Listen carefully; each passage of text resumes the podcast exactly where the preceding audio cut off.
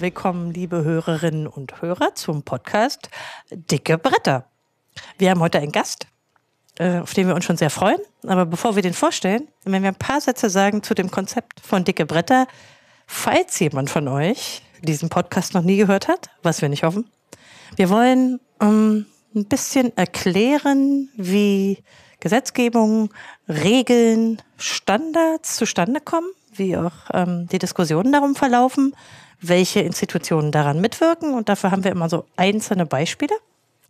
Und dieses Mal wird es, glaube ich, ein bisschen mh, hm, überraschender als bei den letzten Podcasts, weil wir uns über Protokolle und Standards unterhalten wollen. Aber dazu gleich mehr. Äh, zunächst sagen wir mal, dass wir im August 2023 sind. Falls ihr das hört, irgendwann, weiß ich nicht, 2090 oder so, dann wisst ihr, wann wir sind. Und wir sagen, wer wir sind, bevor wir unseren Gast vorstellen, nämlich. Ich bin Elisa Lindinger. Hallo. Hallo und ich bin Konstanze Kurz und heute fehlt jemand von unserem Dreierteam, aber dafür haben wir einen tollen Gast.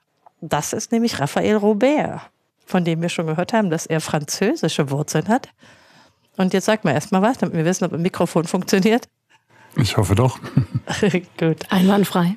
Ja, wir freuen uns besonders, dass du da bist, weil du sozusagen uns etwas vorstellen wirst, nämlich eigentlich zweierlei, eine Institution und aber auch einen bestimmten technischen Standard. Und wir in diesem Prozess möglichst lernen wollen, wie entsteht der eigentlich? Warum engagiert man sich da? Ähm, wie kommt man zu einem Ergebnis? Und vielleicht auch, wie gerät man da rein? Das ist so ungefähr, worüber wir so sprechen wollen. Ja, und wir freuen uns natürlich auch deswegen, weil du an einem Standard mitwirkst, der potenziell Milliarden Menschen betreffen wird und auch eine gewisse politische Relevanz hat. Also im Prinzip die Essenz von dem, was wir hier gerne machen. Absolut. So genau. Ähm, und am Anfang, klar, wollen wir ein paar Sachen wissen über dich. Sag doch mal, was machst du eigentlich so? Ja, ich bin auch beruflich eigentlich genau da beheimatet. Also sicheres Messaging. Ähm, ja, Wahrung der Privatsphäre in dem Bereich. Äh, ich war früher viele Jahre lang für die Sicherheit zuständig bei dem Messenger Wire, den vielleicht einige kennen. Ähm, seit etwas über zwei Jahren ähm, bin ich jetzt bei Phoenix RD. Das ist eine kleine Firma, die ich leite. Und wir haben uns eigentlich der Forschung äh, und der Entwicklung verschrieben, genau in dem Bereich. Also Ende-zu-Ende-Verschlüsselung, ähm, ja, Minimierung von Metadaten, äh, alles im Bereich Messaging. Und da wir ja heute niemanden überfordern wollen, ne? wir versuchen Fachbegriffe zu vermeiden. Metadaten sind typischerweise die Verkehrsdaten der Kommunikation, wer mit wem und wann in der Regel, die sehr gut auswertbar sind. Und vielleicht noch ein Satz zu Wire. Wire ist ein Messenger und der ist sehr beliebt im US-amerikanischen Raum, habe ich auch zahlenmäßig mal gesehen, in Europa aber nicht so verbreitet. Stimmt nicht? Ähm, korrigier mich.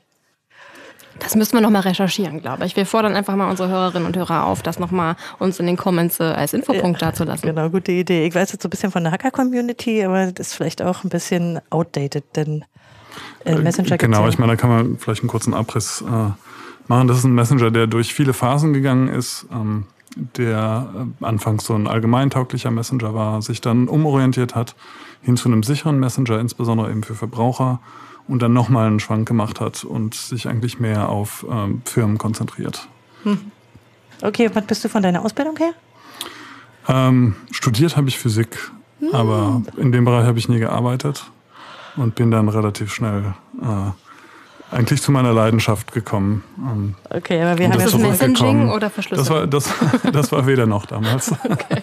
Na, wir haben ja schon häufiger mal gehört, ne? Physiker haben eine sehr mathematiklastige Ausbildung und hm. ähm, in der Regel kommen sie früh mit Programmieren in Kontakt und insofern ist man ja vielleicht zu dieser Technik-Community immer relativ nah, oder? Genau, ja, ja. Also das war in meinem Fall das Programmieren tatsächlich damals. Ähm, da bin ich ja auch wieder hin zurückgekommen und ähm, ja, und bereue es auch nicht. Das ist schön zu hören. Nun ist es so, du hast es schon erwähnt, unser eigentliches Thema inhaltlich, also ist das Messaging, Mess, ich weiß gar nicht, gibt es ein ordentliches deutsches Wort dafür? Messaging klingt ja nur auch nicht gerade so geil. Nachrichtendienst ist auch nicht das richtige nee, Wort. Äh, die Übermittlung von Nachrichten in äh, ansehnlichen Apps, die man in der Regel auf Smartphones hat, aber nicht nur. Und dafür, darüber wollen wir heute inhaltlich reden, aber auch über die Institutionen, die diese sogenannten RFCs, also Request for Comments, hervorbringt. Also ein großes Thema, aber eigentlich gar nicht so schlimm, haben wir im Vorgespräch schon gelernt. Genau.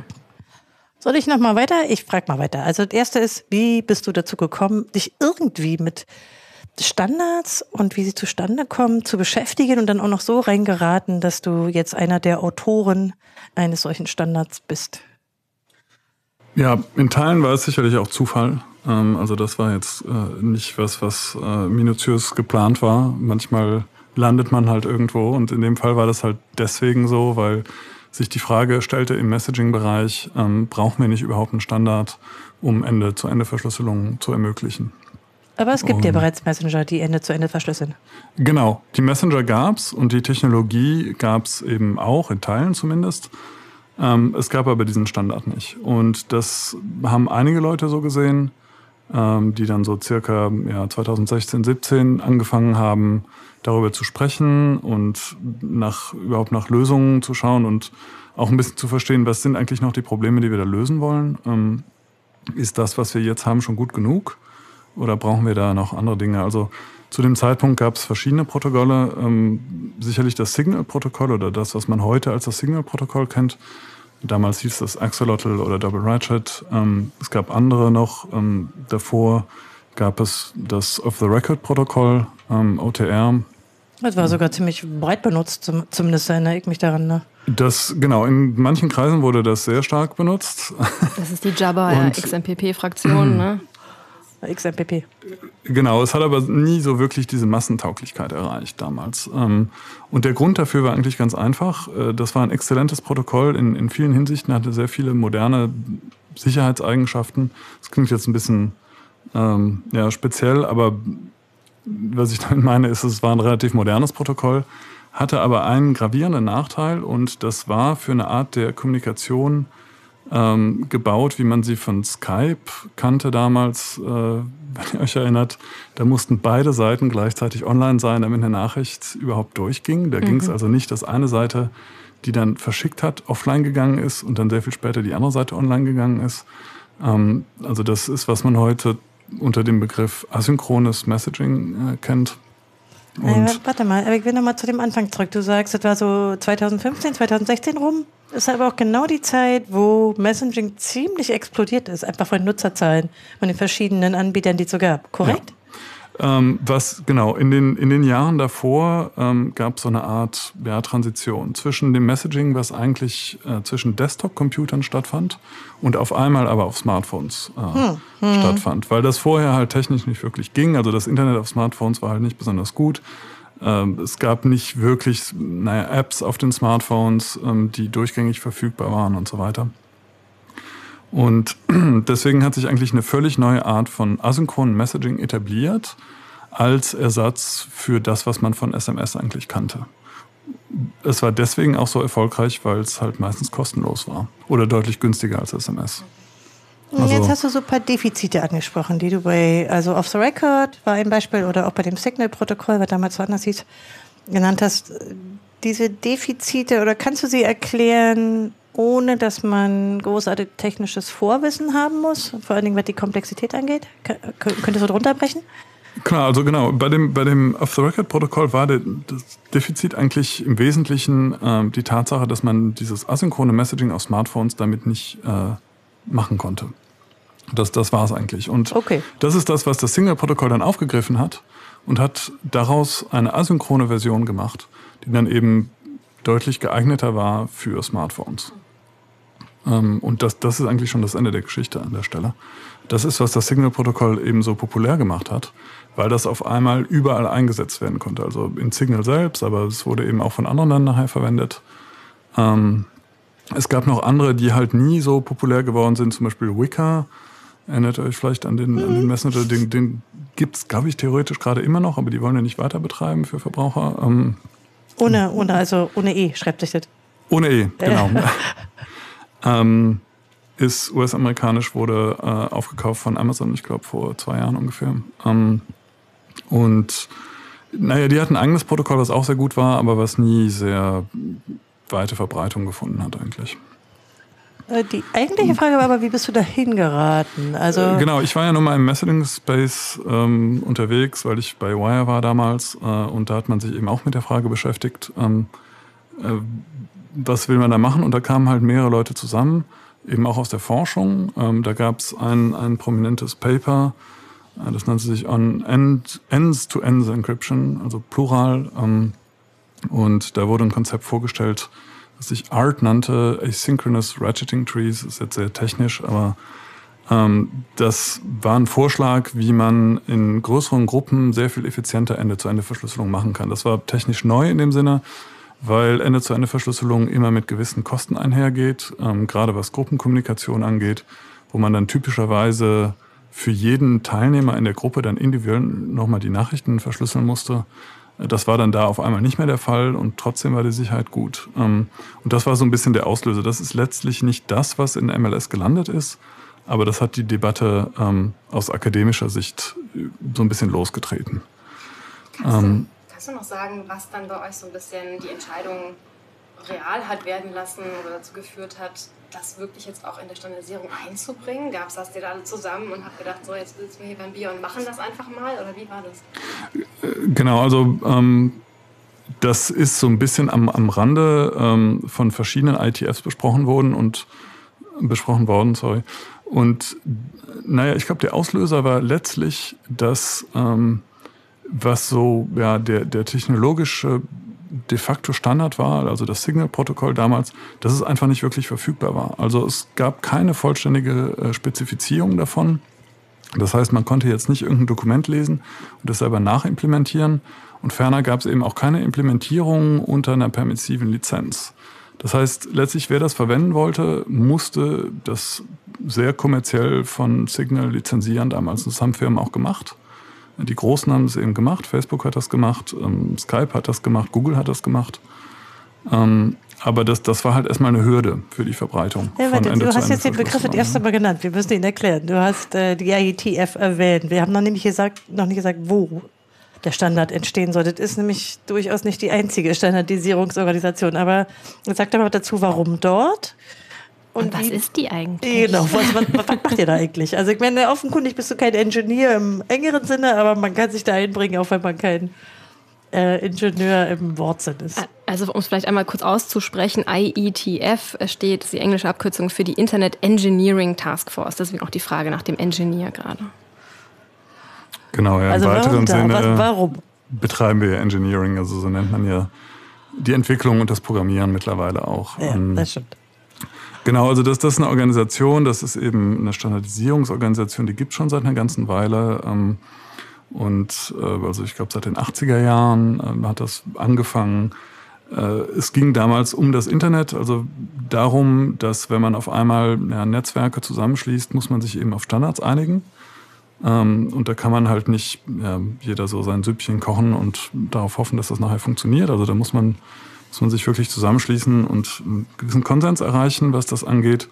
Und das hat natürlich in den Jahrzehnten danach Fahrt aufgenommen, genau wie das Internet eben Fahrt aufgenommen hat. Ähm, und das ist eine Organisation, die ähm, ja also in, in gewissen Bereichen ähm, Standards setzen will, nämlich äh, in, in dem offenen Internet sozusagen. Es gibt anderes, hast du ja schon angesprochen. Die sind aber meistens ähm, ja deutlich restriktiver, was auch die Teilnahme angeht. Ähm, Willst du welche nennen? Die, also genau, die ITF hat den großen Vorteil, dass das zumindest theoretisch eine sehr offene Organisation ist, wo man als Individuum eigentlich mitmacht und nicht als Firma zum Beispiel. Und du bist ja natürlich auch nicht angestellt, sondern das ist eine, eine Form von Engagement, würde ich es mal nennen. Mhm. Das ist eine gute Wortwahl. Also ähm, da wird ja sehr viel ja, aus einer inneren Überzeugung auch gemacht. Also die Leute, die da mitmachen, äh, machen viel davon in ihrer Freizeit tatsächlich. Ähm, das sind oftmals Leute, aber eben nicht nur, die bei großen Firmen arbeiten, ähm, die das zu einem gewissen Grad eben auch sponsoren, indem die ihren Mitarbeitern ermöglichen, da hinreisen zu können, Reisekosten tragen und so weiter, das in ihrer Arbeitszeit machen lassen. Aber selbst, selbst bei den sehr großen Firmen, die sich das sehr locker leisten können, ist es trotzdem so, dass die Leute in ihrer Freizeit das auch mitmachen, weil die das mehr aus diesem Engagement rausmachen ähm, und das weniger als, als Job sehen äh, insgesamt.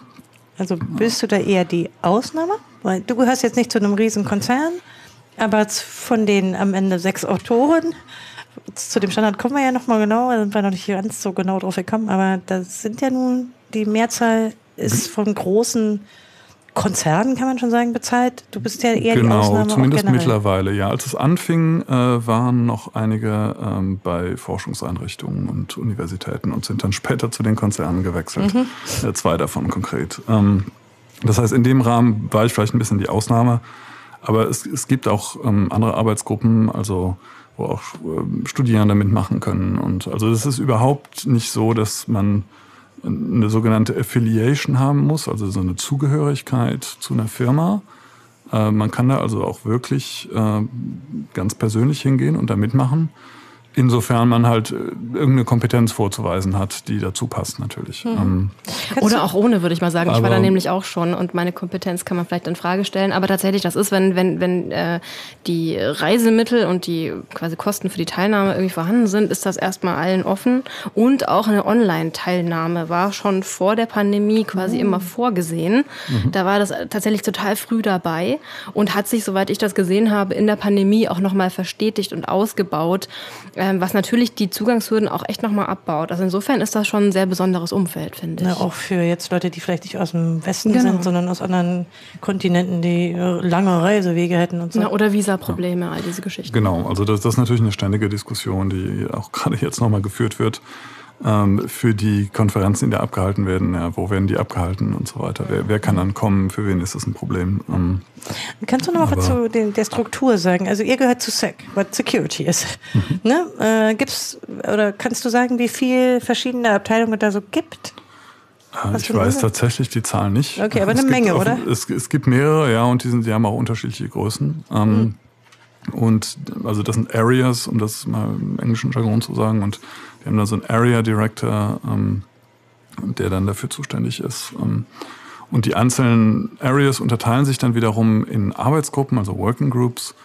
Und Working Groups, die haben sogenannte Chairs, ähm, die die Working Groups dann eben anführen und, ähm, naja, im Wesentlichen aufpassen einerseits, dass die Regeln eingehalten werden, äh, zusehen, dass ein gewisser Fortschritt gemacht wird, ähm, sich aber typischerweise nicht beteiligen an der tatsächlichen Arbeit äh, in den Arbeitsgruppen. Also das, Könnten das Sie wahrscheinlich auch nicht, ne? Also einfach von der Menge her, oder?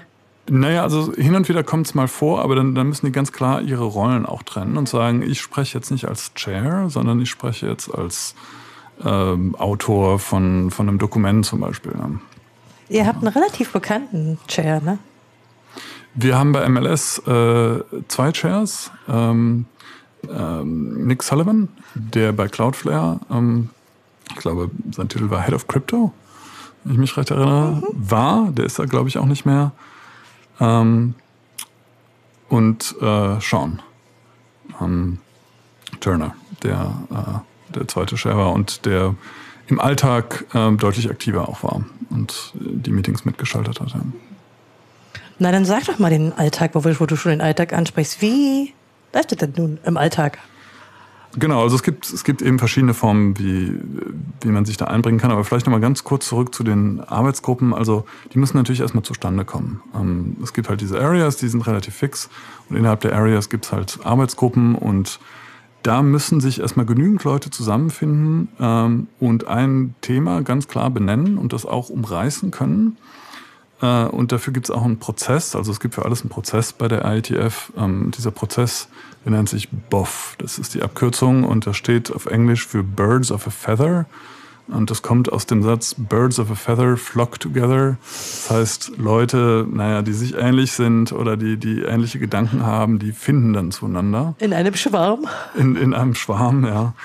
Ähm, Genau, und äh, naja, also transponiert, die Idee dahinter ist, ist halt bei der ITF, dass Gleichgesinnte sich da zusammenfinden und dann diskutieren, äh, ja, welches Problem die eigentlich bewältigen wollen und, und wie.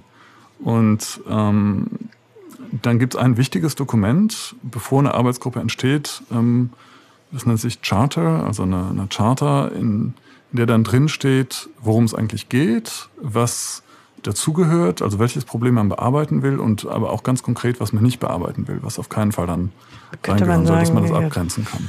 Problemaufriss, würde ich das mal so beschreiben. Das ist auch öffentlich, ja. ne? Das mhm. ist im Prinzip alles, komplett alles transparent. Sehr guter ja. Punkt. Alles ist komplett öffentlich. Also diese Dokumente sind öffentlich, ähm, die Meetings werden in aller Öffentlichkeit abgehalten.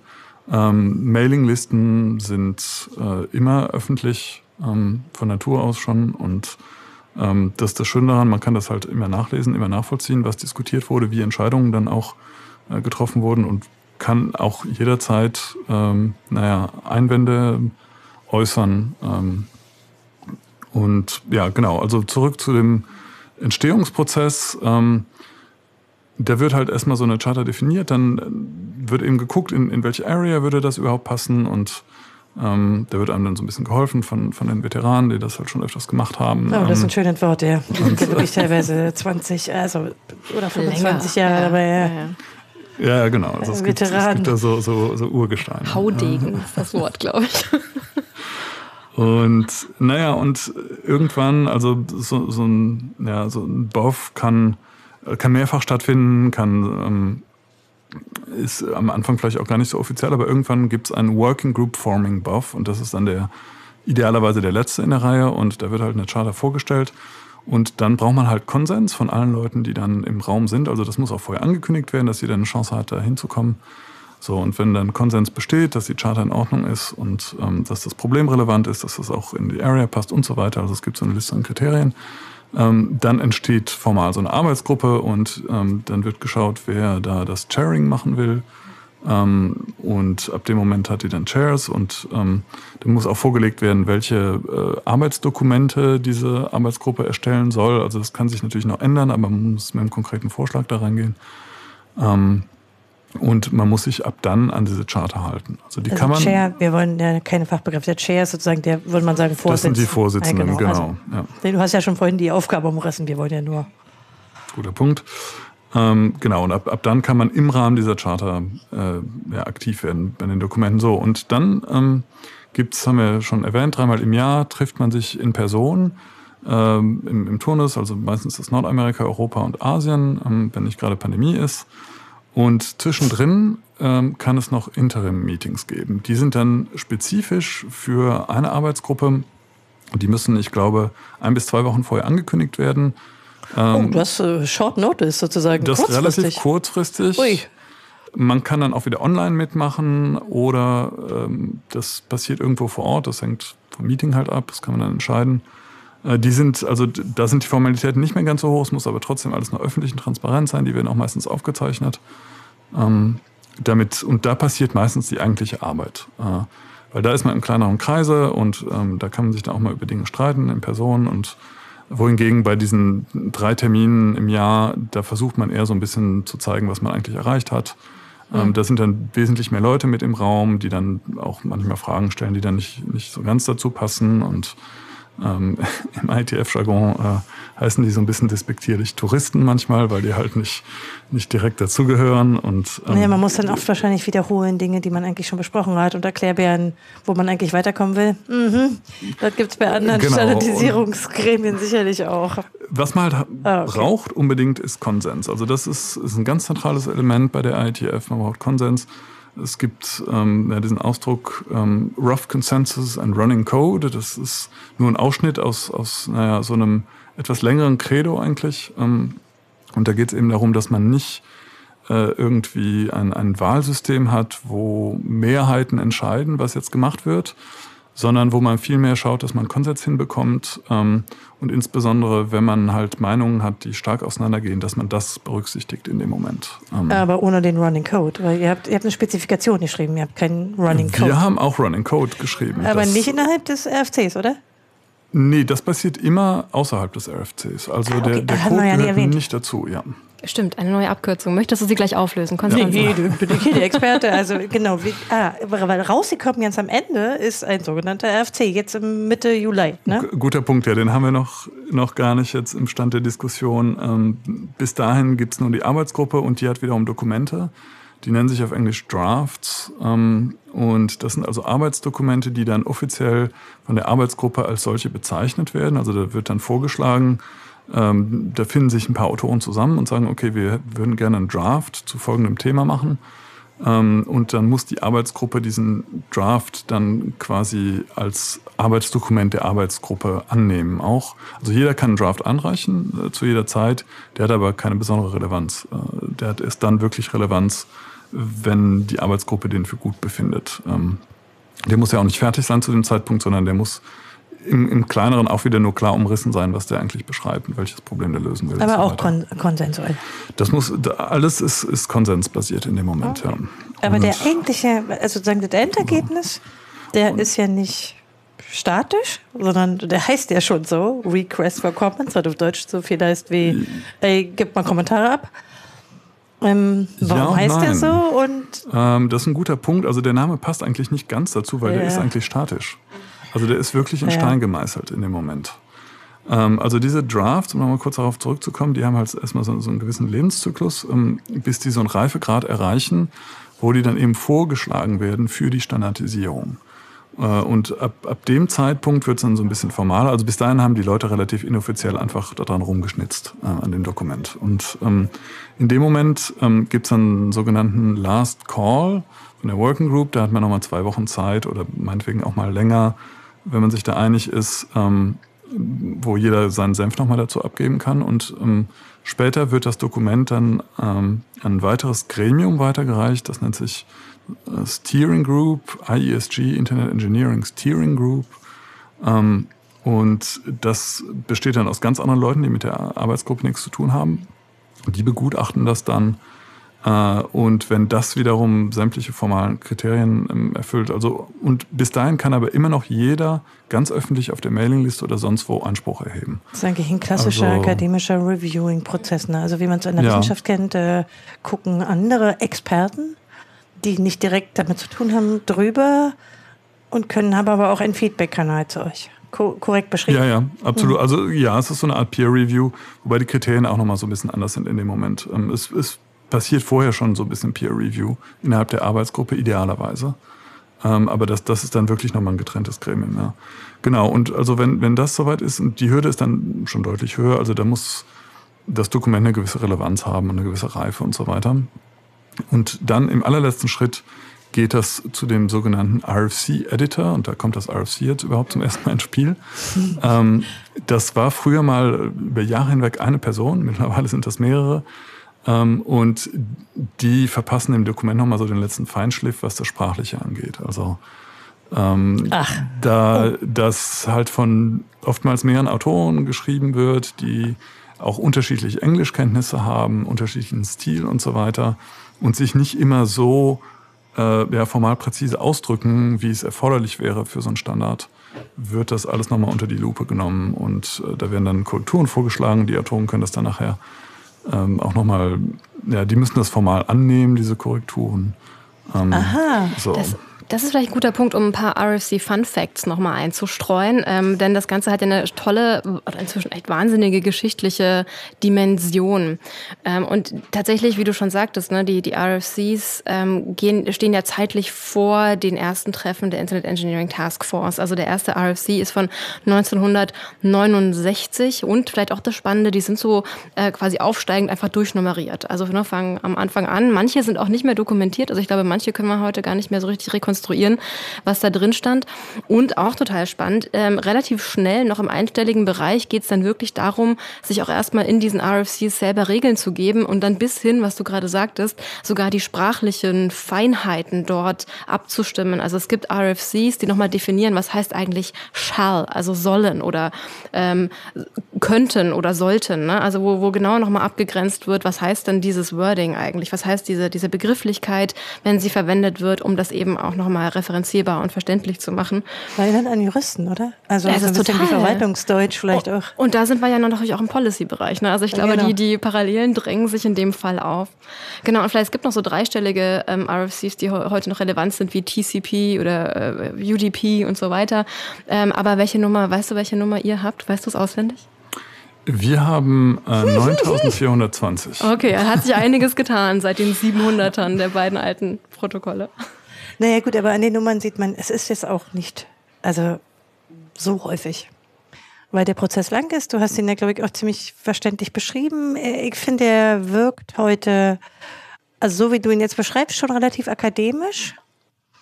Das heißt, die Hürde, daran mitzuwirken, ist wahrscheinlich tatsächlich eine gewisse, ein gewisses Kompetenzlevel. Ne?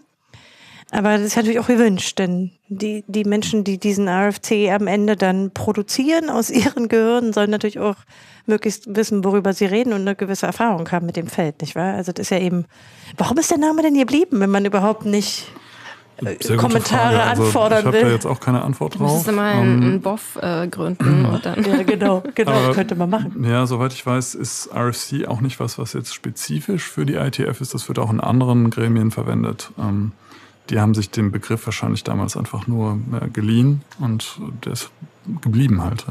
Ja. Würde ich vermuten. Aber also wie du schon sagst, es ist relativ formalistisch natürlich, was das angeht, aber das muss es auch sein, weil die Tragweite halt sehr groß ist.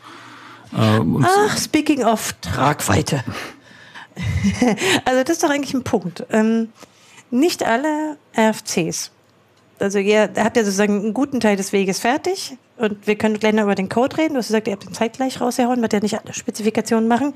Aber ein guter Teil der RFCs, würde ich mal sagen, ist von nicht so hoher Relevanz für Milliarden Menschen. Bei euch ist es anders. Warum? Also reden wir doch mal über den Inhalt. Gerne. Also klar, natürlich, das hängt total davon ab, in welchem Bereich man unterwegs ist. Hier in dem Fall ist es Messaging und Messaging macht man meistens zu mehreren, sonst ist es nicht so spaßig. Äh. Naja, und zwei nicht, also ist ja so eine untere Grenze, oder?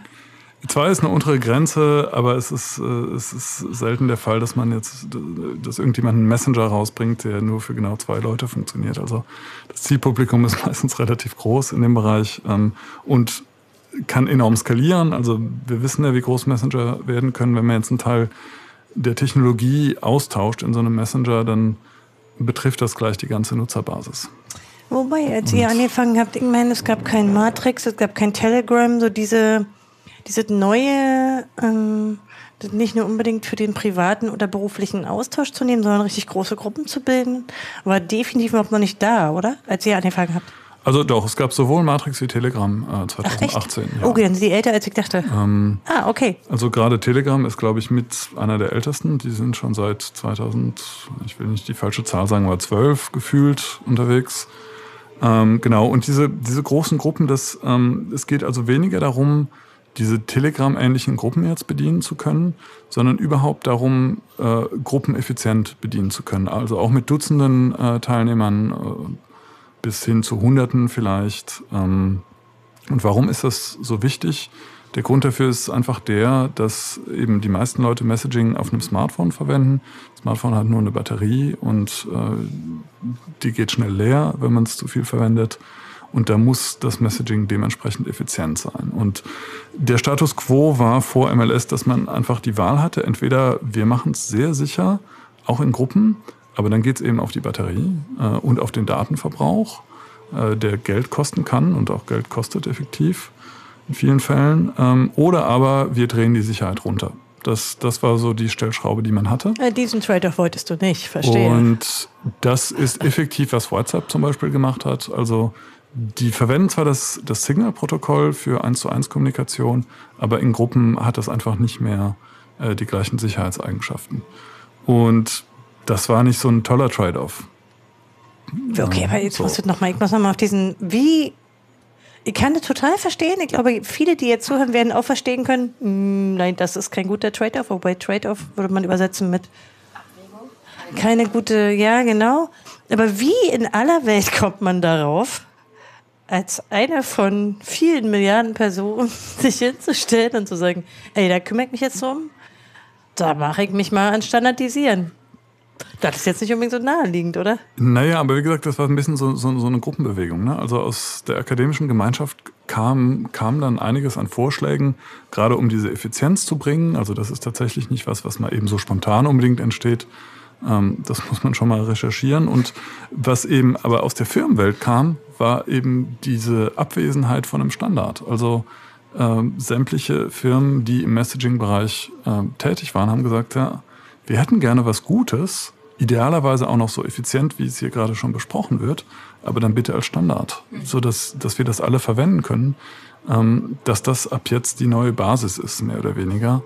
Und man kann es natürlich immer noch besser machen, aber wenigstens haben wir überhaupt schon mal was, weil es ist für eine Firma relativ kostspielig, ähm, sowas selber zu machen. Und ähm, also und auch, auch für die Großen und das weiterzuentwickeln. Klar. Es wird dann, also in einzelnen Fällen, es gibt, gibt auch deutliche Nachteile, das bei der ITF zu machen, das muss man auch ganz klar sagen. Oh, bitte, das, jetzt aber raus damit. Äh, das äh, mögen auch nicht unbedingt alle Leute. Ähm, also ein, ein Faktor ist zum Beispiel die Zeit. Es dauert erstmal länger, um Konsens zu haben zwischen Parteien, die, äh, naja, in der echten Welt dann auch noch Konkurrenten sind, ähm, ist nicht immer so einfach, äh, wenn man dann eben versucht, mit verschiedenen Akademikern von verschiedenen Unis das auch noch zeitlich zu koordinieren, wann die ihre Analysen machen, wann die äh, Zeit dafür haben. Ähm, das, das sind ganz andere ja, Zyklen. Und das dauert dann einfach mal länger. Also im Fall von MLS hat das jetzt fünf Jahre gedauert. Das hätte man deutlich schneller machen können, gar keine Frage. Okay, das heißt, es sind in der ähm, Zeit so einige Messenger gestorben, neu dazugekommen und also. Naja, das sowieso. Ähm, und die Akademie war wahrscheinlich auch ein Stück weiter, oder? In der Zeit. Klar, natürlich. Die, die, das geht immer weiter. Also deswegen ist MLS wahrscheinlich auch nicht das Letzte, was wir sehen werden, logischerweise. Nachteil ist also Aber, die Geschwindigkeit. Weitere Nachteile? Einer reicht ja vielleicht auch. Du hast von Nachteilen gesprochen. Also ja, im, im Fall von MLS ähm, weiß ich jetzt nicht, ob es so, so gravierende weitere Nachteile gibt, aber es kann sein, dass man Kompromisse eingeht, die nicht so toll sind. Das haben wir jetzt nicht. Also das ist jetzt sehr theoretisch. Äh, in dem Fall, wenn also verschiedene Hersteller zum Beispiel verschiedene Dinge haben wollen, die nichts miteinander zu tun haben, dann kommt dabei was raus, äh, was wirklich so zusammengestückelt ist. Okay, MLS ist schon ziemlich aus mhm. einem Guss. Äh, insofern haben wir das Problem zum Glück nicht. Okay. Das heißt, wir haben jetzt eine Art von technischer Spezifikation aber also erzähl doch mal, du hattest vorhin schon mal gesagt, Rough Consensus und Running Code. Also was, was ist denn nun mit dem Running Code? Was ist denn nun mit den quasi mit den technischen Umsetzungen dieser Spezifikation, die er da macht? Die gibt es schon, ist das richtig? Ja, genau. Also das ist eben auch eine formale Anforderung der ITF, dass es diesen Running Code geben muss. Also Running Code heißt, jemand hat was programmiert und das funktioniert auch halbwegs. Und es ist nicht absehbar, dass es, dass es gar nicht funktionieren würde. Es muss also nicht. Halbwegs? Ähm, es muss halt nicht so fertig sein, dass man es jetzt in eine App gießen kann und an, an Endverbraucher ähm, äh, weitergeben kann, aber es, es muss erkennbar sein, dass es eben funktioniert. Und das ist, was man mit Running Code meint in dem Moment. Äh, hast du mit dem, so. mit dem Code, also ich weiß, dass du mit der Spezifikation zu tun hast, hattest du mit dem Code auch zu tun? Ja. Ja, mit beiden. Ähm, genau. Okay, aber das also, ist kein Zwang, ne? Die Autoren können auch das müssen nicht die Autoren sein, aber irgendjemand muss es halt machen. Ähm, also, Man weil das muss ja mal. da sein. Und typischerweise sind das eben auch die Autoren. Ähm, gerade bei, bei jetzt Drafts, die komplexer sind, ist es halt wichtig, den Code zu haben, um beweisen zu können, ja, es funktioniert auch. Und was man eben sehen will in dem Moment ist, dass es verschiedene Implementierungen gibt, die dann auch zueinander kompatibel sind. Ich habe zwei gesehen, ne? Genau. Welche, ist von, welche, welche hattest du zu tun? Ähm, mit OpenMLS, das ist eine Implementierung in Rust. Ähm, es gibt noch eine andere, die wurde von Cisco geschrieben, die ist in C++ geschrieben. Beide sind äh, unter einer permissiven Lizenz veröffentlicht. Ähm, und ah, ich glaube, das müssen wir auch erklären. Du kannst ja nicht immer diese Fachbegriffe. Klar, also ähm, Quellcode, wenn er denn öffentlich ist, muss äh, unter einer gewissen Lizenz veröffentlicht werden, damit klar ist, was man mit dem eigentlich machen darf. Und ähm, also es geht konkret um Urheberrecht, wenn man eben keine Lizenz dazu äh, packt, dann äh, greift das ganz normale Urheberrecht und das ist ein bisschen zu eingeschränkt, weil dann dürfte man den Quellcode eigentlich überhaupt nicht verwenden, wenn man nicht selber geschrieben hat. Also nur sehr eingeschränkt eben, nicht in seiner Gesamtheit. und da gibt es halt verschiedene Lizenzen. Ähm, ich glaube, der C war MIT, ne? Lizenz, oder? Ich glaube, das war BSD, aber das ist sehr ähnlich wie MIT. Und unter einer permissiven Lizenz ähm, versteht man eben eine Lizenz, mit der man dann im Prinzip fast alles machen kann, was man will. Also da kann man einfach den Code nehmen, den in sein eigenes Produkt, in sein sehr kommerzielles Produkt auch, äh, was selbst nicht quelloffen ist, ähm, äh, einfach integrieren und ähm, da gibt es dann keine weiteren Einschränkungen. Das ist ja auch also, schon in der Tradition der IETF eigentlich, ne? Also genau. Also mit diesem ganzen offenen, also bis dahin ist es offen und dann Hauptsache Es ist zumindest im Sinne, ja. Es mhm. ist keine formale Anforderung, dass dieser Code quelloffen ist, nach wie vor nicht. Äh, aber hattest du nicht gesagt? Nee. Ah, das ist also okay, das ist ähm, üblich, es muss aber nicht. Running Code ah, okay. sein. I, see. Und es ist mittlerweile so üblich, dass, dass wenn es nicht der Fall ist. Kiffs Nase äh, rümpfen. Ja, genau. Ah, und, okay. Ähm, Genau, und deswegen haben wir relativ früh angefangen mit Implementierungen auch, einfach weil das MLS-Protokoll als solches relativ komplex ist. Und man dann auch, also das Papier ist halt geduldig. Wenn man irgendwas spezifiziert, was sehr komplex ist, kann man auch mal schnell was hm. spezifizieren, was nachher gar nicht funktioniert, weil man dann gedanklich, naja, so Abkürzungen genommen hat. Ähm, und, und dann erst beim Programmieren merkt, äh, Mensch, nee, das, das passt ja gar nicht zusammen. Äh, da fehlt ein Schritt und der ist völlig unlogisch oder das, manchmal ist das dann nur was Kleines, was dann noch so nachspezifiziert werden muss, wie man den genau macht. Wenn man wirklich Pech hat, dann hat man da was logisch Unmögliches irgendwie spezifiziert. Okay, das ist aber auch wirklich, oh, okay, also so war mir das natürlich nicht klar. Das bedeutet aber auch, dass man die Spezifikation eher so verstehen würde, ähm, wie das unter Software-Engineers verstanden wird, so eine Form von Spezifikation, während ja andere Standardisierungsgremien oder, oder Organisationen also ein bisschen akademischer verstehen, würde ich jetzt mal sagen. Das heißt, es ist auch kein ähm, Prozess nacheinander, sondern miteinander. Ähm, sozusagen Code und Spezifikation mhm. greifen ineinander. Ist ja, korrekt. Okay. Das ist korrekt. Es gibt immer wieder Debatten darüber, ähm, was die Spezifizierung jetzt genau ist, weil sie ist eben nicht eine ganz genaue Anleitung darüber, wie man es äh, implementieren sollte ähm, und, und lässt da gewisse Freiräume offen. Genau deswegen braucht man auch den Code.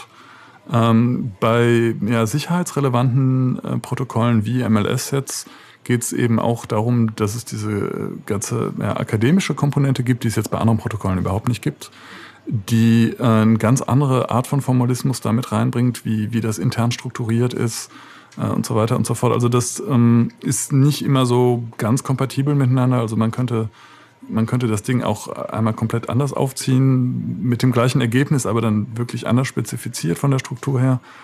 Ähm, was wir jetzt haben, ist, ist was, was eben gut genug sein sollte, um es implementieren zu können. Und das haben wir eben auch bewiesen, indem es mindestens zweifach implementiert wird. Es gibt noch weitere Implementierungen, die jetzt gerade entstehen und auch welche, die nicht quelloffen sind und schon entstanden sind. Ähm, und äh, das heißt, wir hatten also in den letzten Monaten jetzt vor der Publikation so eine Phase der äh, Interoperabilitätstests, wo wir gesehen haben, ob diese Implementierungen eigentlich zueinander passen oder nicht. Im Fall von MLS ist das besonders komplex, weil es geht ja darum, ähm, in Gruppen zu verschlüsseln. Das heißt, man, man hat sehr komplexe Testszenarien, äh, wo es gleich um mehrere Teilnehmer geht und da muss man sich so Szenarien überlegen. Äh, da gibt es dann so fiktive Akteure mit Alice und Bob und Charlie und die sind dann in einer Gruppe und die wollen sich Nachrichten schicken und so weiter. Und dann muss man so eine Art ja, ähm, Playbook eigentlich schreiben. Also Alice erstellt die Gruppe, lädt dann Bob ein und dann äh, Bob lädt Charlie ein und äh, schickt allen eine Nachricht und so weiter. Also das äh, nur anekdotisch am Rande. Das Testen war relativ kompliziert. Ähm, das ist deutlich einfacher, wenn man sowas wie TLS oder so testet, wo es halt einen kleinen Server gibt. So. Und das war's du hast dann. mehrere Begriffe verwendet, die wir hier erklären müssen. Also wir ja. lassen dich ja nicht mit allem durchgehen. Also das erste ist natürlich das Wort äh, Interoperabilität. Da können sich vielleicht einige darunter vorstellen, aber bestimmt nicht alle. Und da müssen wir, glaube ich, unbedingt darauf zurückkommen, was wir jetzt mehrfach fallen lassen. Warum in aller Welt sollte das denn sicherheitsrelevant sein? Ich glaube, wir haben das noch nicht ausreichend begründet, was das eigentlich für eine Sicherheitsrelevanz hat. Auch durchaus für den Einzigen, nicht nur für die Firma, die den umsetzt. Sag mal aber erstmal was zu dieser. Interoperabilität und was überhaupt, was soll denn das? Genau, also unter Interoperabilität, das ist echt ein sperriges Wort, ja. ähm, versteht man halt, dass äh, Dinge kompatibel sind und miteinander gut funktionieren. Ne? Überhaupt funktionieren, nicht wahr? Ja, also im, im Zusammenspiel miteinander funktionieren. Gibt es ein deutsches Wort dafür? Interoperabilität? Nee, äh, nee. Nicht. Vielleicht Zusammenarbeit? Mir fällt jetzt, naja, okay. Nix, nix also jedenfalls, es, es gibt, um, also es, es funktioniert miteinander, aber es funktioniert auch in einem definierten Rahmen miteinander. So, kann man so sagen?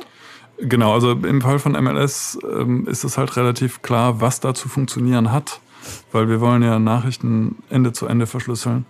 Äh, und was da einfach funktionieren muss, ist, dass äh, am Punkt A diese Nachricht verschlüsselt wird und am Punkt B, nämlich am anderen Ende, dann entschlüsselt wird.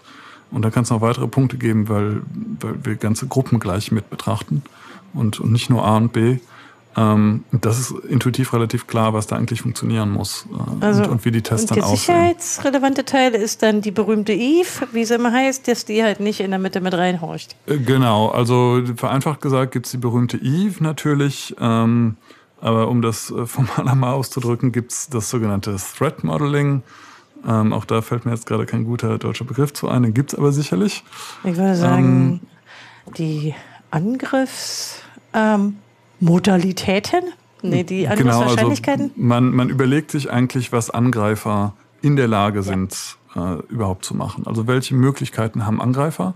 Sowas wird eben auch akademisch formal definiert. Das ist jetzt nicht nur so ein, so ein Rumgerad. Also da, da wird wirklich klar gesagt, ähm, Angreifer haben zum Beispiel das Netzwerk unter Kontrolle oder Angreifer können zeitweise Endgeräte kompromittieren. Ähm, Angreifer können äh, passiv mitlesen oder können aktiv in die Kommunikation mit angreifen. Und diese Dinge müssen halt erstmal spezifiziert werden. Das fasst man eben unter einem Threat Model zusammen. Und dann kann man eben sagen, okay, unter diesem Threat Model äh, können wir uns gegen diese Art von Angriffen schützen oder eben nicht. Kannst du ein ähm, typisches Angreifermodell nennen, was besonders wichtig ist und mit welchen Methoden ihr sozusagen, also einfach verständlich, ihr diesen Angriff abwehrt? Genau, also ähm, es gibt eins, was, was den meisten Leuten intuitiv sehr klar ist. Bei der Ende-zu-Ende-Verschlüsselung geht es halt eben darum, dass die Informationen, die Nachrichten selbst ähm, an einem Ende verschlüsselt werden und an anderen erst entschlüsselt werden. Das heißt, das Angreifermodell hier ist, dass ein Angreifer in der, in der ganzen Lebenszeit dieser verschlüsselten Nachricht eigentlich nicht an den Inhalt der Nachricht drankommt. So, da geht es um die Vertraulichkeit. Das ist eben eine dieser Sicherheitseigenschaften. Und äh, die Vertraulichkeit der Nachricht, die muss halt eben gewahrt sein, ähm, wenn der Angreifer zum Beispiel den ähm, Messaging-Dienst unter Kontrolle hat. Also ganz konkret, äh, ich, ich sende eine Nachricht über WhatsApp, ich möchte aber nicht unbedingt Meta vertrauen als Betreiber von WhatsApp, dann hilft mir Ende-zu-Ende-Verschlüsselung in dem Kontext, äh, dass ich sicher gehen kann, äh, dass aufgrund dieser Verschlüsselung ähm, die Schlüssel, die dafür notwendig sind, nur bei mir und äh, bei dem Empfänger liegen. Und nicht beim An gerade nicht beim Anbieter. Und, und gerade nicht beim Anbieter. Also das, das ist äh, wahrscheinlich so das, das Plakativste, was man dazu sagen kann. Ähm, ich glaube, ein ziemlich typisches Modell des Angreifers. Ja. Genau, das ist auch nicht wirklich neu, aber das ist unglaublich relevant beim Messaging. Also die, genau dieses Briefgeheimnis will man ja haben in dem Moment. Ähm, aber akademisch wird das halt noch wesentlich granularer. Dann wird sich angeschaut, okay, was, was ist, wenn der Angreifer noch mehr könnte? Was ist, wenn er Metadaten analysiert? Was ist, wenn ein Angreifer dann tatsächlich auch Zugriff auf die Endgeräte hat und so weiter? Also, Wollen wir da einen Tick politischer werden? Also ich meine, ja, Von mir es gibt gerne. ja da gesellschaftliche Interessenträger, die nicht so interessiert daran sind, dass es technisch abgesichert ist, dass äh, von einem Gerät zum anderen sicher verschlüsselt ist, weil man vielleicht Gründe vorbringen kann, warum man in die Inhalte hineinhorchen will. Damit wird das Protokoll eminent politisch. Also es wird vor allen Dingen dann politisch, wenn die Firmen Klar. anfangen, einzusetzen.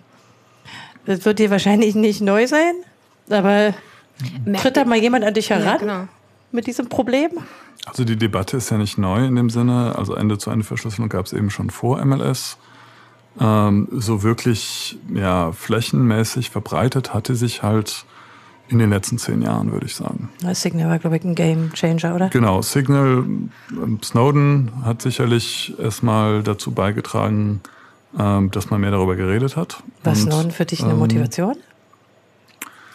Ähm, ich würde das so nicht formulieren. Ähm, aber das hat sicherlich dazu beigetragen, äh, dass es mehr Bewusstsein dafür gibt. Aber, ähm. also dir ist klar, dass es irgendwie auch relevante gesellschaftliche Gruppen gibt, die das vielleicht nicht so eine gute Idee finden, wenn man technisch absichert, dass jemand Drittes nicht hineinhorchen kann. Ne? Und das auch noch potenziell Klar. zumindest in sehr großem Maße zum Einsatz kommen wird. Ne? Also es, es gibt natürlich verschiedene Parteien äh, aus ganz vielen verschiedenen Richtungen, die das erstmal vielleicht auch nicht so gut finden, aus, aber aus sehr verschiedenen Gründen tatsächlich. Achso, Aufwand macht es natürlich auch. Ähm, weil, also gut, zum einen ähm, wurde natürlich immer angeführt in den, in den letzten zehn Jahren Terrorismusbekämpfung, um es mal beim Namen zu nennen. Ähm, jetzt das neueste Stichwort ist CSAM. Ähm, wir müssen das auch übersetzen, da geht es um die Darstellung von Missbrauch. genau, es geht also Missbrauch, um Missbrauch von Kindern. Ähm, durchaus ein sehr, sehr ernstes Thema und auch ein sehr schwieriges Thema, ähm, was äh, in einer gesellschaftlichen Tabuthema eben auch ist, über das man nicht so gerne und so einfach spricht. Sondern, es taucht ähm, auch nicht wirklich auf. Ich habe es mal gesucht im Archive. Wir hatten ja erwähnt, das wird relativ, also in eurem Archive, jetzt von eurer Gruppe. Ähm, das heißt, die politischen Debatten sind nicht wirklich Teil der Diskussion für, für den eigentlichen Standard, nicht wahr? Äh, habe ich das korrekt wahrgenommen? Ja, also die ITF ist jetzt keine politische Institution in dem Sinne. Ähm, es werden immer wieder politische Debatten ja, mit damit reingetragen und das ist natürlich auch wichtig. Also ich meine, man muss natürlich schon wissen, warum man die Dinge macht.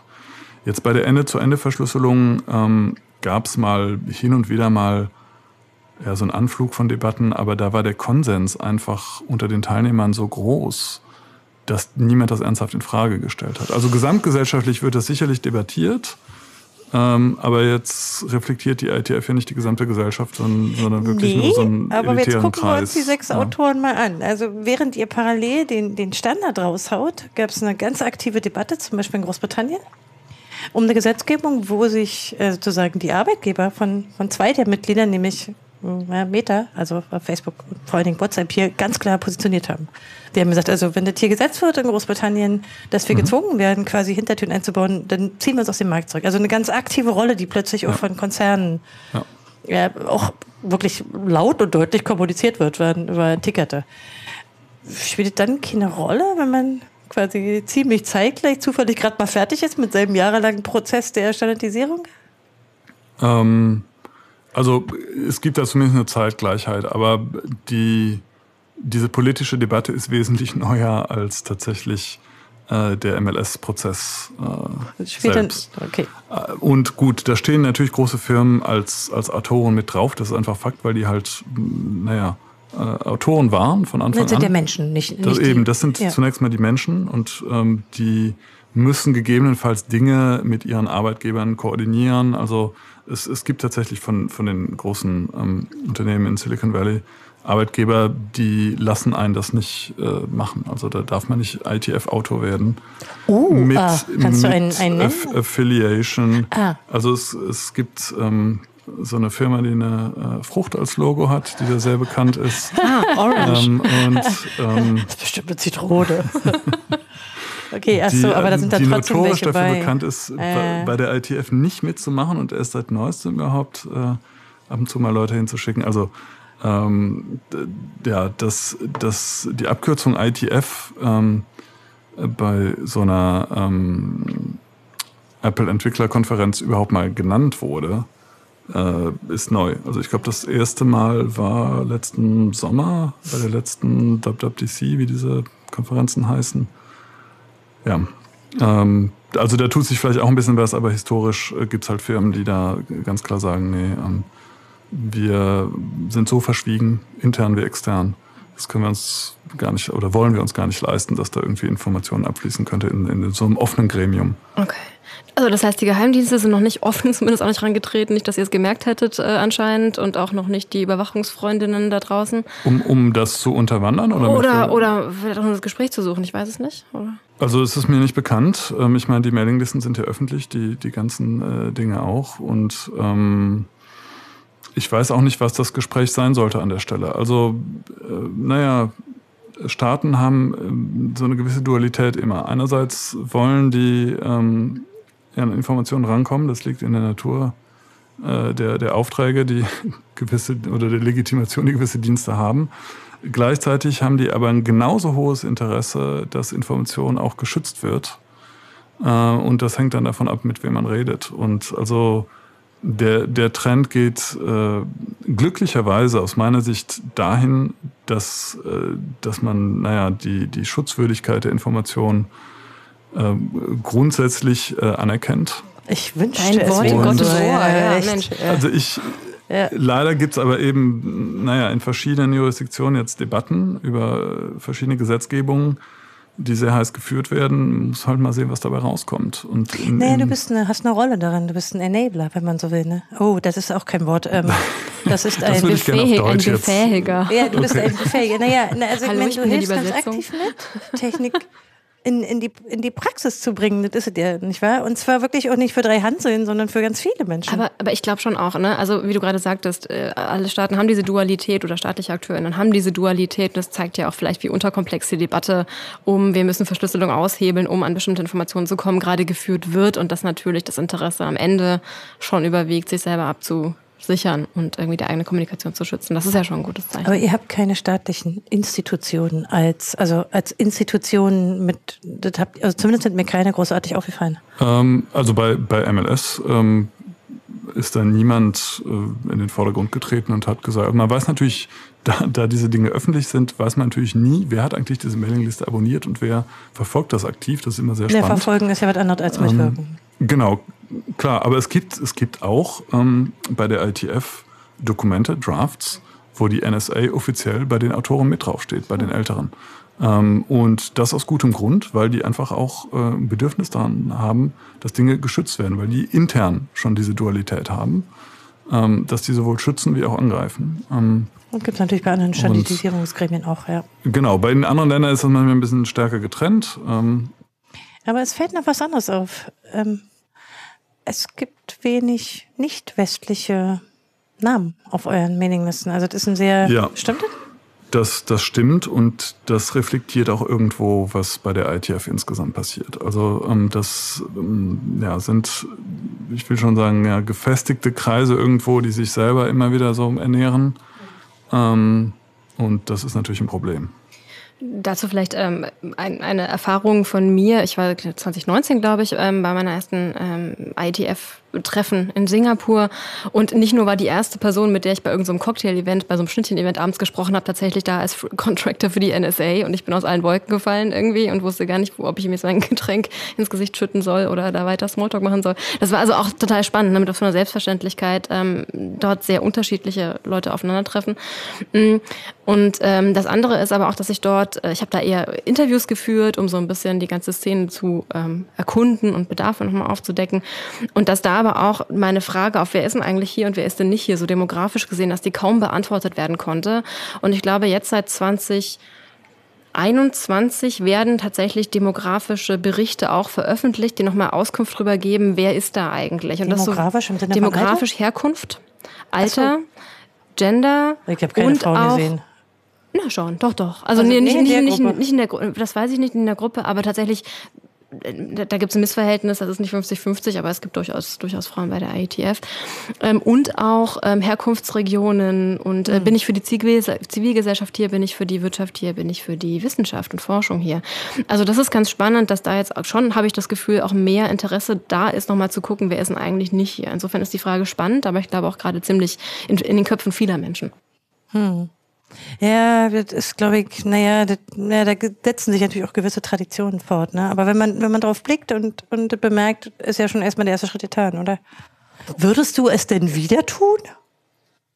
Also grundsätzlich ja. Ich meine, das war jetzt natürlich nicht, nicht wenig, aber zum Teil, ähm, ich bin auch noch in anderen Arbeitsgruppen mit engagiert. Also Hast noch andere Sinne, Engagements zum Beispiel? Ähm, naja, jetzt aber. Ich hatte ein sehr kurzes Engagement in einer Arbeitsgruppe, die sich Privacy Pass nennt, die wesentlich kleiner ist, wo es um ein etwas kleineres Problem geht. Es gibt eine neue Arbeitsgruppe, die vor kurzem entstanden ist, die nennt sich Mimi. More Instant. Mimi, oh, da können viele mitmachen. Nur Mimi. More Instant Messaging Interrupt. Zum Glück haben wir ja schon darüber gesprochen, was Interrupt bedeutet. Ähm, und in der MLS-Arbeitsgruppe selbst äh, wollen wir jetzt ein bisschen schauen, was es noch äh, an Bedarf gibt, den wir nicht erschlagen haben im ersten Anlauf äh, im Sinne von Erweiterungen äh, für das Protokoll. Und, und weiteren Code? Würdest du und, daran auch noch mitwirken? Ja, und äh, das, äh, das tun wir auch faktisch. Ähm, also das, das ist, unser Alltag ist tatsächlich so ein bisschen, äh, das hast du schon gesagt, wir sind irgendwie Enabler von Ende-zu-Ende-Verschlüsselung. Das äh, werde ich mir auf jeden Fall merken. Ähm, mich demnächst so vorstellen. Ein T-Shirt für mitmachen. Also äh, tatsächlich. ich meine, das stimmt doch auch wirklich, oder? Also, ja. ich meine, nee, das also, es tatsächlich. Ähm, ich ziehe das ein bisschen so in den Kakao, aber ich, ich finde es sehr gut. Ähm, weil tatsächlich ist das das, was wir auch machen wollen. Wir wollen halt, ähm, naja, andere in die Lage versetzen, Ende-zu-Ende-Verschlüsselung verwenden zu können. Und ein Schritt war natürlich erstmal eine Spezifizierung dafür zu haben. Ein anderer Schritt war eine Implementierung dafür zu haben. Das heißt, ähm, wirklich Running Code, den man auch verwenden kann unter einer permissiven Lizenz, damit da die Hürde so gering wie möglich ist. Ähm, und der nächste Schritt ist es dann, äh, zu sehen, was braucht es denn eigentlich noch drumherum, weil mit so einem Ende-zu-Ende-Verschlüsselungsprotokoll haben wir eigentlich nur so, so den Kern. Also wir haben, wenn man sich das Ganze irgendwie Auto vorstellt, haben wir jetzt den, den Motor gemacht, aber der Rest vom Auto fehlt halt immer noch. Und vielleicht können wir dann noch das Getriebe oder sonst was dazu bauen. Und ähm, das ist jetzt, wo wir, wo wir dran arbeiten, äh, konkret. Hm, also für mich war das eine große Erkenntnis, dass das so ein äh, gemeinschaftlicher Prozess ist. Also dass es eben nicht so eine Abfolge ist, erstmal spezifizieren und dann den Code schreiben, sondern dass es zusammen gemacht wird. Aber das schließt sich natürlich ein bisschen aus dieser Organisation in gewisser Weise. Das wusste ich so nicht und ist ja vielleicht auch nicht, stimmt nicht unbedingt jetzt für jeden RFC, wenn man jetzt auf die Geschichte der RFCs guckt oder so, aber ähm, erscheint mir auch irgendwie so ein Ansatz, ein nachvollziehbarer Ansatz für ja, eher praktische Probleme, sind, was ja sind. Ne?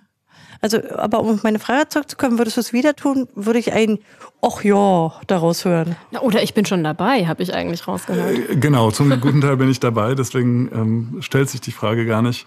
Ähm, aber würde ich, würde ich nochmal, äh, würde ich eine Zeitreise machen, würde ich nochmal zurückgehen? Ja, ich, ich würde es, glaube ich, nochmal machen. Gewisse Dinge würde ich sicherlich anders machen. Also ähm, vielleicht wirst du mal als Veteran enden, wie wir die vorhin genannt haben, irgendwie 25 Jahre IETF, hier sind meine RFCs. Das, das glaube ich nicht. Also nee? ich habe da, nee, hab da keinen langfristigen Plan. Also das ist jetzt zweckgebunden bei mir. Wenn, wenn da die Ziele erreicht sind, dann sind sie erreicht. Was würdest du denn jemand raten, der ähm, sich auch gerne einbringen will und das vielleicht für sich selbst eine Option findet?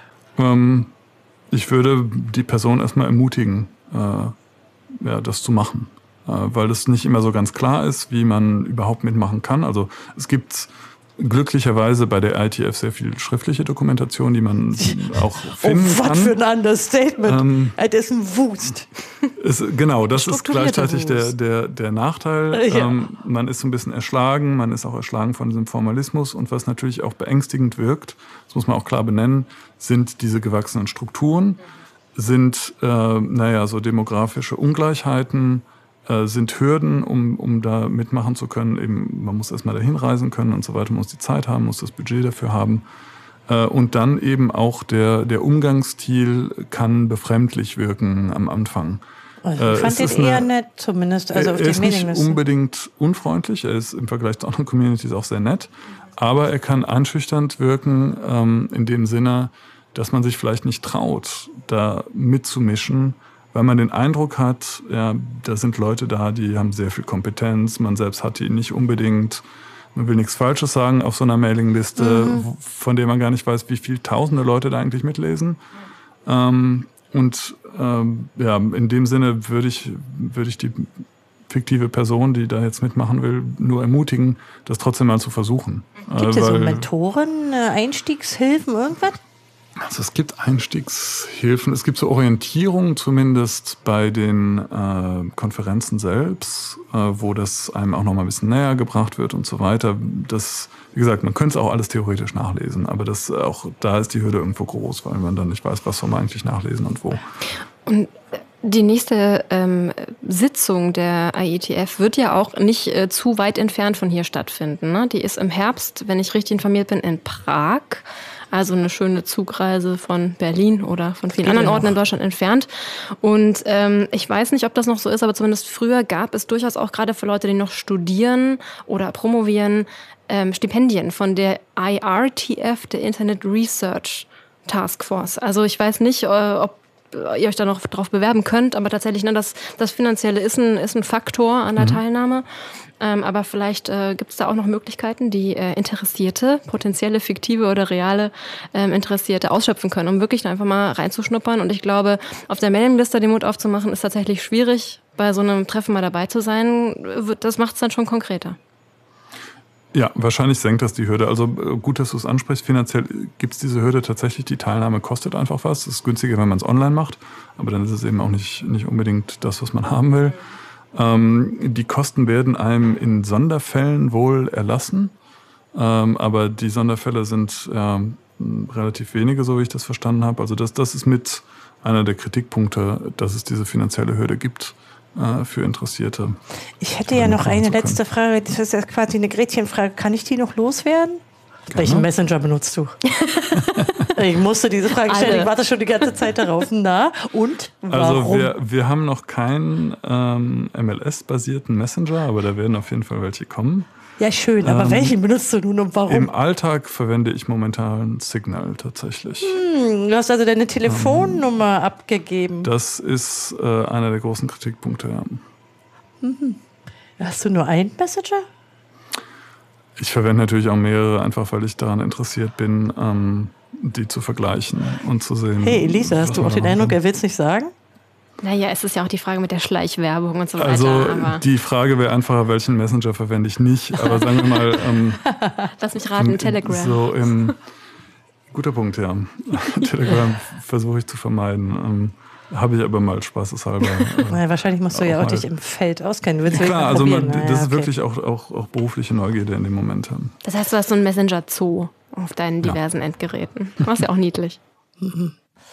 Ja, Raphael, dann wollen wir uns ganz toll bedanken. Du bist ein sehr, finde ich, ähm, ja, geduldiger Erklärbär und hast sozusagen, glaube ich, ganz, also ich finde jedenfalls den Prozess, den du beschrieben hast, sehr gut verständlich. Und ähm, trotzdem wir so ein bisschen festgestellt haben, dass die Organisation ja noch ein bisschen offener sein könnte und diverser, hast du, glaube ich, trotzdem einen recht einladenden Eindruck, zumindest bei mir, hinterlassen. Also wer sich jetzt so für Engineering interessiert, denke ich, sollte da mal reinschnuppern. Ansonsten empfehlen wir selbstverständlich MLS zur Lektüre. Ich denke, der, der Überblick, den ihr geschrieben habt, der ist auch durchaus lesbar. Also den Problemaufriss und so, den kann man schon verstehen, zumindest nach dem Hören von unserem Podcast, hoffe ich doch. Und ja, dann bedanken wir uns und hoffen, dass du unser kleinen Podcast, der die dicke Bretter heißt übrigens, ähm, weiterhin treuer Hörer bleibst und dass du auch in Zukunft dicke Bretter bohren wirst. Denn so ein Standardisierungs- oder jedenfalls der Versuch einer Standardisierung ist ja offenbar ein ordentlich dickes Brett. Aber wirklich. Ja. Danke, Raphael. Ja, vielen Dank, äh, dass ich hier sein durfte. Hat mir auch Tschüss, viel Spaß gemacht. Liebe Hörer, bis zum nächsten Mal. Tschüss.